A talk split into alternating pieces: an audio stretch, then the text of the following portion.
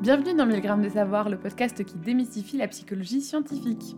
Si 1000 grammes ne rentre pas dans le programme, pourquoi pas une dose de sang, le temps d'un instant? Cet épisode a été écrit et vous est conté par Sarah Levaux. Une personne vous appelle alors que vous pensiez justement à elle ou que vous avez rêvé d'elle quelques jours plus tôt. Vous gagnez un jeu alors que la partie n'évoluait pas du tout en votre faveur. Vous rencontrez, lors d'un voyage, un ou une amie d'enfance perdue de vue depuis tellement longtemps. Ces exemples relèvent de ce que l'on nommerait le hasard. Mais qu'est-ce que le hasard? Comment est-ce que nous le percevons? Sommes-nous capables de produire du hasard? Et surtout, comment gérons-nous l'incertitude liée au hasard dans notre quotidien? La conceptualisation et la compréhension du hasard. Il est communément admis que le hasard est ce que l'on associe à des circonstances imprévisibles, imprévues et inexplicables, qui ont des effets favorables ou défavorables. Néanmoins, établir une définition formelle du hasard est très difficile car il ne s'agit pas d'un événement unique auquel nous puissions appliquer des caractéristiques claires et rigoureuses. Quoi? C'est-à-dire que dans toutes les manifestations du hasard, on a du mal à trouver des éléments qui soient communs à toutes ces manifestations. Et donc malgré la littérature ancienne qui existe à propos du hasard, il reste un concept particulièrement difficile à appréhender et à maîtriser. Mais depuis l'Antiquité, les penseurs grecs ont quand même questionné ce concept, très rapidement d'ailleurs, et il a été formalisé à travers les mathématiques et l'étude des probabilités qui permettent tout de même de mesurer le hasard aujourd'hui. Et dans ce cas, on peut se demander que nous apprend la psychologie de notre rapport au hasard, comment appréhendons-nous le hasard en tant qu'être humain?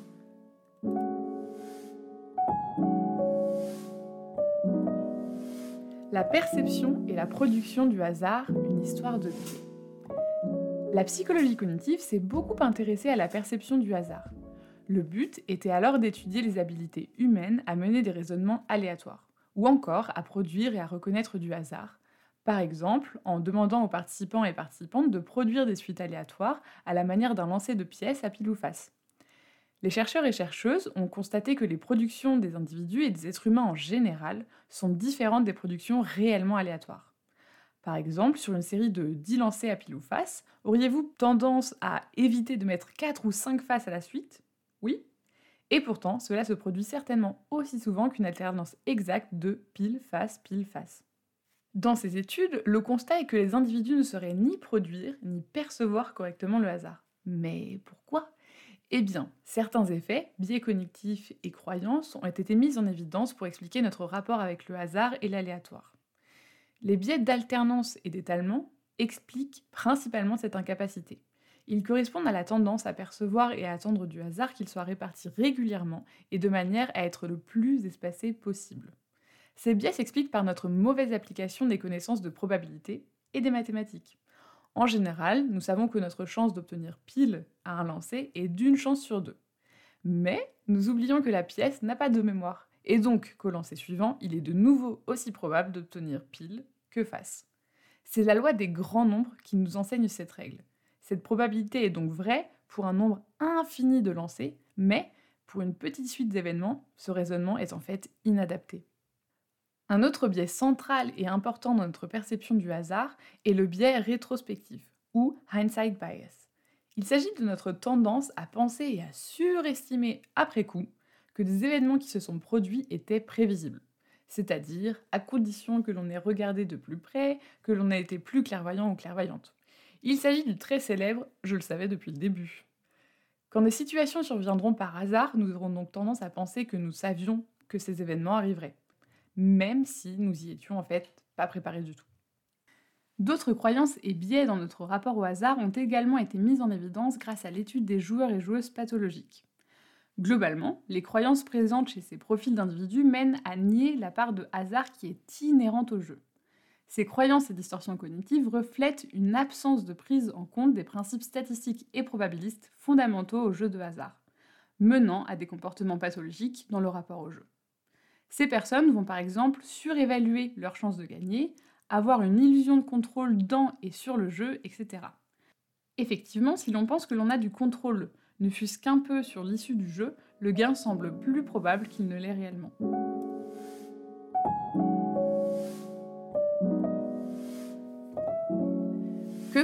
Face au hasard Nous sommes quotidiennement confrontés au hasard, et bien que nous soyons capables de prédire quand des actions ou des événements sont avantageux, ces prédictions sont partielles et laissent beaucoup de place à l'incertitude.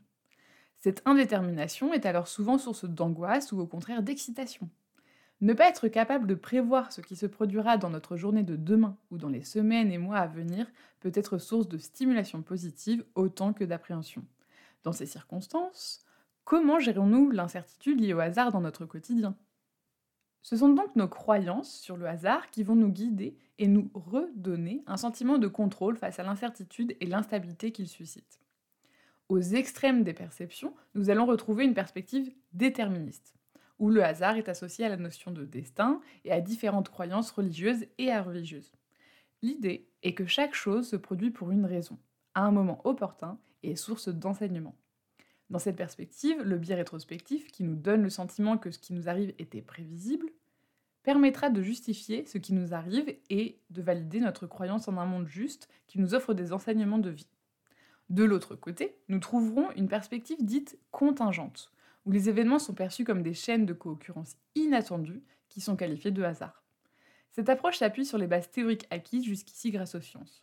L'idée est que le hasard correspond soit aux limites de nos connaissances sur le monde, ou à des coïncidences réellement aléatoires. Qu'il s'agisse de croyances déterministes ou contingentes, le rapport des individus au hasard semble se traduire à travers des croyances plus spirituelles ou des croyances basées sur des fondements scientifiques dont le but commun serait finalement la compréhension et la maîtrise de l'univers quotidien. Globalement, le hasard est surtout pour l'humain une question d'interprétation. Quand il s'impose à nous, il nous surprend et semble inexplicable. Pourtant, la considération rétrospective de certaines situations suggère que les événements sont souvent plus probables que nous le pensons. Mais le sont-ils vraiment? Et vous, que croyez-vous en termes de hasard? Quelles sont les situations les plus insolites que vous ayez vécues? N'hésitez pas à nous raconter en commentaire. Nous vous remercions d'avoir écouté cette capsule de 100 grammes de savoir réalisée par Sarah Levaux, doctorante de l'Université Lumière Lyon 2, et relue par l'équipe de 1000 grammes de savoir. Nous vous retrouvons très vite pour de nouveaux épisodes passionnants.